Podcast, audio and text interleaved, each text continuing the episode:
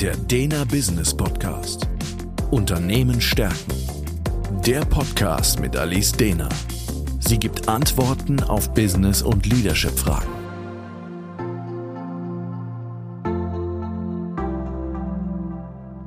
Herzlich willkommen zum Dena Business Podcast. Mein Name ist Alice Dena und Thema heute die Spiele der Erwachsenen. Der Status quo. Stellen Sie sich folgende Situation vor. Eine Mitarbeiterin von Ihnen ruft jedes Mal die IT-Abteilung an, wenn sie ein Problem mit ihrem Computer hat. Es ist in der Regel immer das gleiche Problem, das auch nur ein paar Mal im Jahr vorkommt. Die IT-Abteilung erklärt ihr dann jedes Mal aufs Neue in einzelnen kleinen Schritten, wie sie das Problem lösen kann. Wird dabei aber zugegebenermaßen von Mal zu Mal immer genervter. Häufig kommen dann eben irgendwann Bemerkungen wie, boah, so schwer ist das doch nicht. Langsam müsstest du das doch endlich mal begriffen haben. Die Mitarbeiterin erwidert dann häufig, ach, ich hab's einfach nicht so mit Computern. Ihr könnt das mir immer so gut erklären. Der Ansatz. Das eben geschilderte Beispiel ist tatsächlich sehr typisch für ein sogenanntes Blödspiel.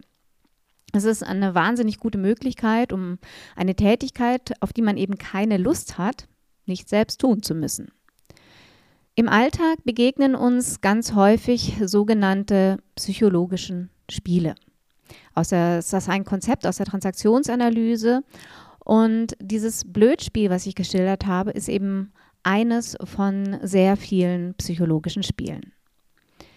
Hinter jedem dieser Spiele steckt meist ein Bedürfnis, das erfüllt werden möchte. Doch was genau sind jetzt eigentlich diese psychologischen Spiele? Wie entstehen sie und wie lassen sie sich verhindern? Generell kann man sagen, dass psychologische Spiele eben eine wiederkehrende, misslingende, manipulative Kommunikation ist. Also wenn immer sie aus äh, einer Kon Kommunikation herausgehen mit so einem unguten Bauchgefühl, mit so einem Gedanken wie, oh, was war denn das schon wieder für eine Nummer, können Sie davon ausgehen, dass ein sogenanntes psychologisches Spiel gelaufen ist. Spiel heißt es deswegen, weil ähnlich wie eben ein Gesellschaftsspiel folgt auch dieses psychologische Spiel in der Kommunikation ganz festen Regeln.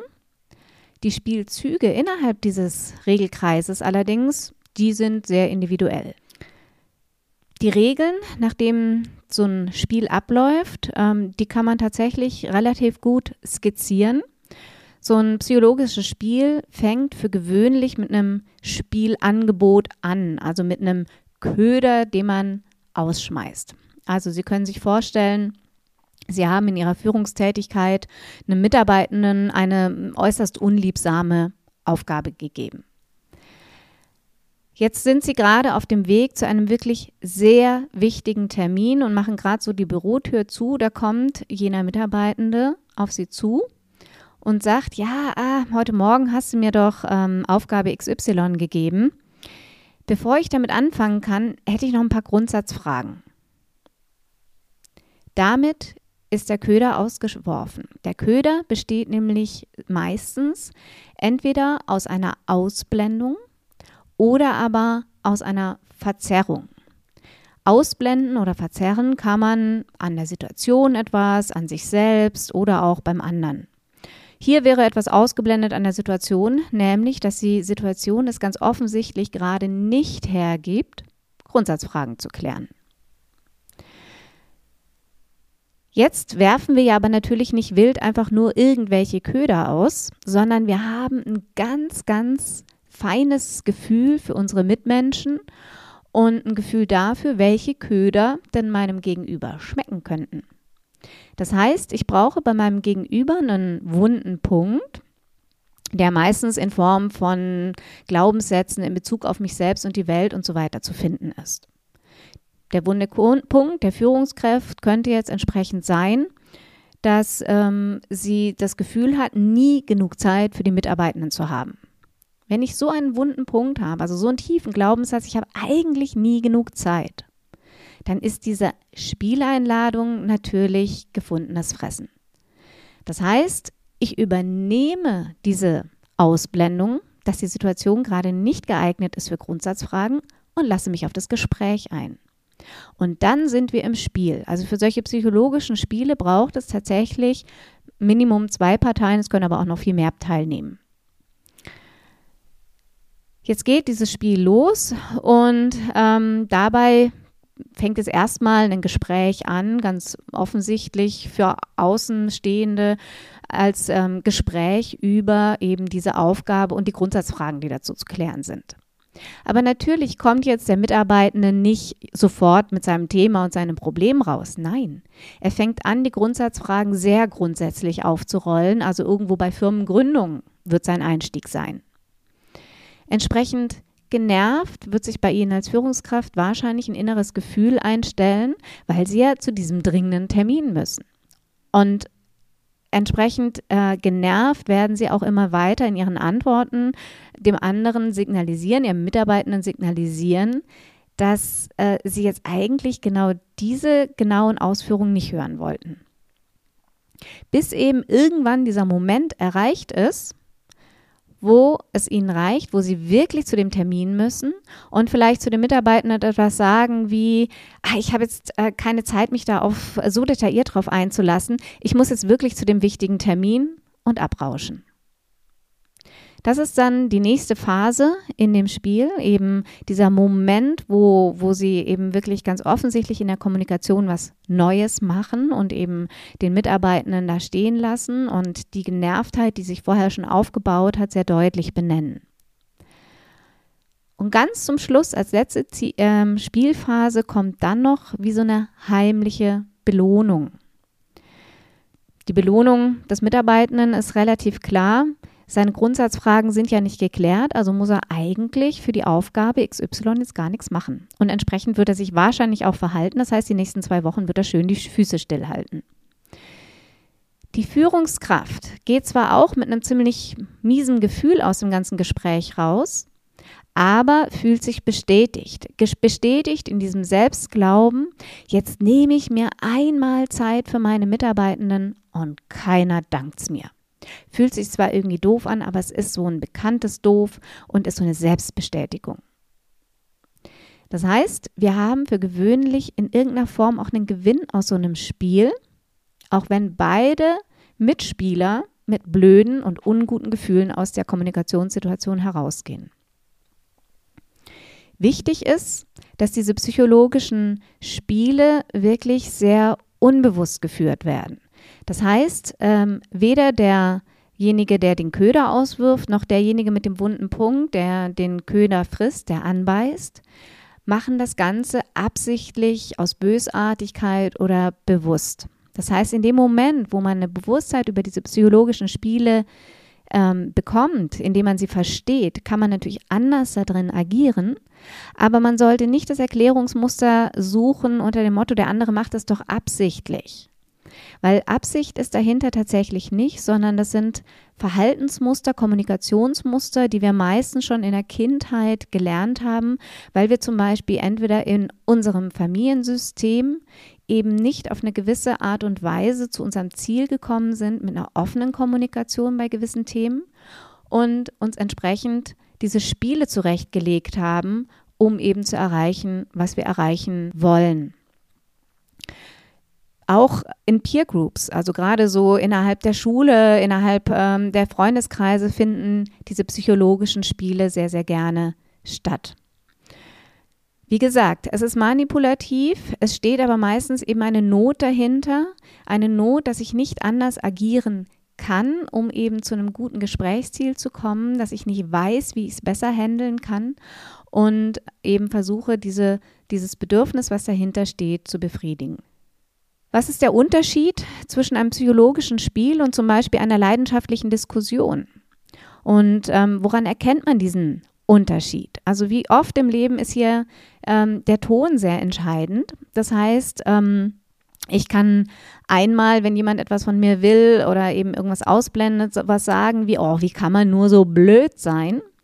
Oder aber ich kann sehr sachlich bleiben, vielleicht auch eine gewisse Enttäuschung zu irgendetwas reinlegen und sagen, oh, das hat mir nicht gefallen, was du da gemacht hast, da erwarte ich mehr von dir, weil ich weiß, dass du es eigentlich besser kannst.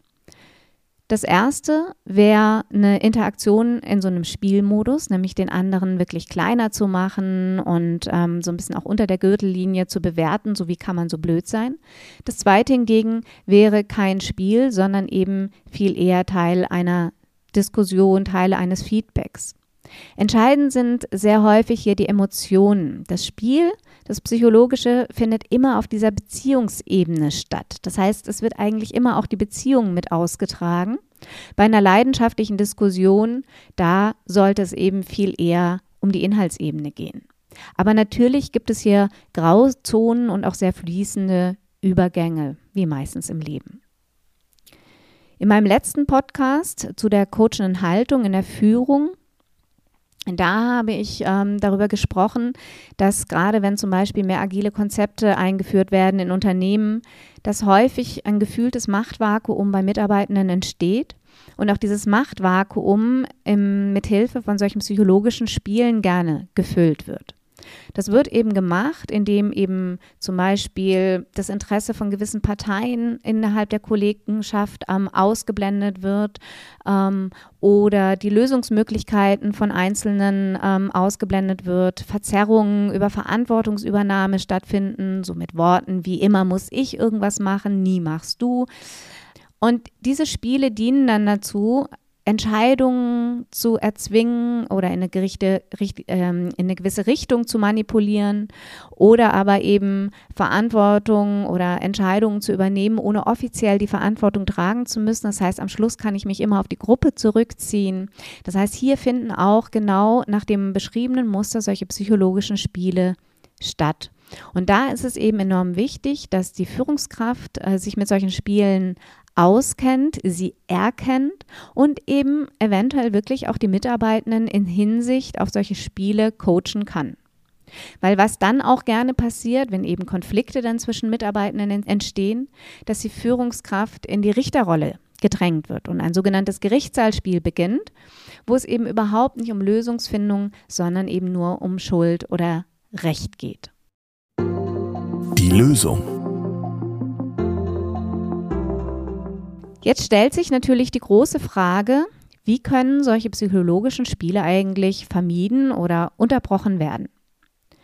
Ich gehe jetzt nochmal auf mein allererstes Beispiel vom Anfang zurück.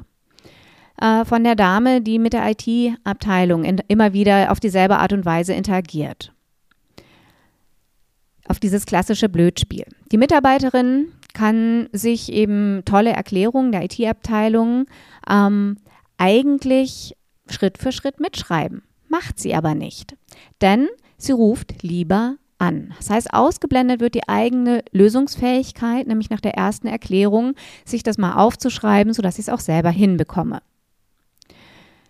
Da aber eben ja die IT-Abteilung ihr Spiel jedes Mal mitspielt und ihre Aufgaben entsprechend übernimmt, kommt sie eben mit ihrem Spiel durch und hat auch keine Notwendigkeit, da irgendetwas dran zu ändern. Das heißt, das Spiel funktioniert hervorragend. Wie könnte sich jetzt die IT-Abteilung so verhalten, um eben entsprechendes Spielangebot abzulehnen und ihr Spiel nicht mitzuspielen?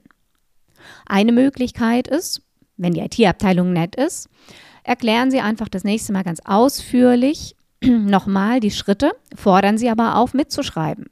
Und wenn sie dann nochmal anruft, dann verweisen Sie eben auf die Mitschriften.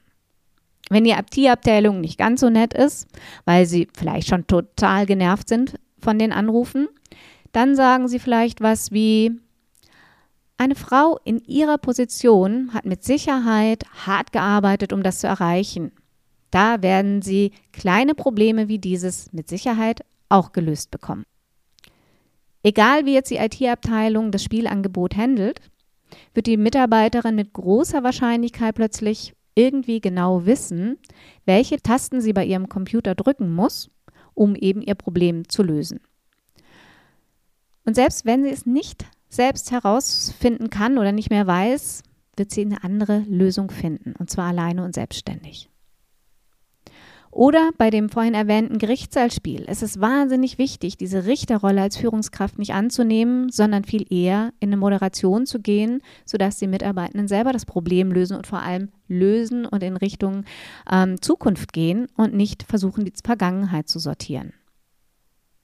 Generell gibt es viele verschiedene Wege, um Spiele entweder von Beginn an abzuwehren oder sie zu beenden oder eben vielleicht auch mal bewusst eine Zeit lang mitzuspielen, aber dann ein anderes Ende zu gestalten.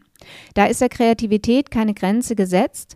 Ich hoffe, dass Sie so diese Kommunikation ein bisschen besser erkennen und vielleicht für sich auch Wege finden, wie Sie hier bewusster und offener kommunizieren können. Der Dena Business Podcast. Unternehmen stärken ist der Führungskräfteimpuls und Management-Input mit Gedanken für die Zukunft. Für weitere Informationen und Fragen finden Sie uns im Internet unter www.dena.academy.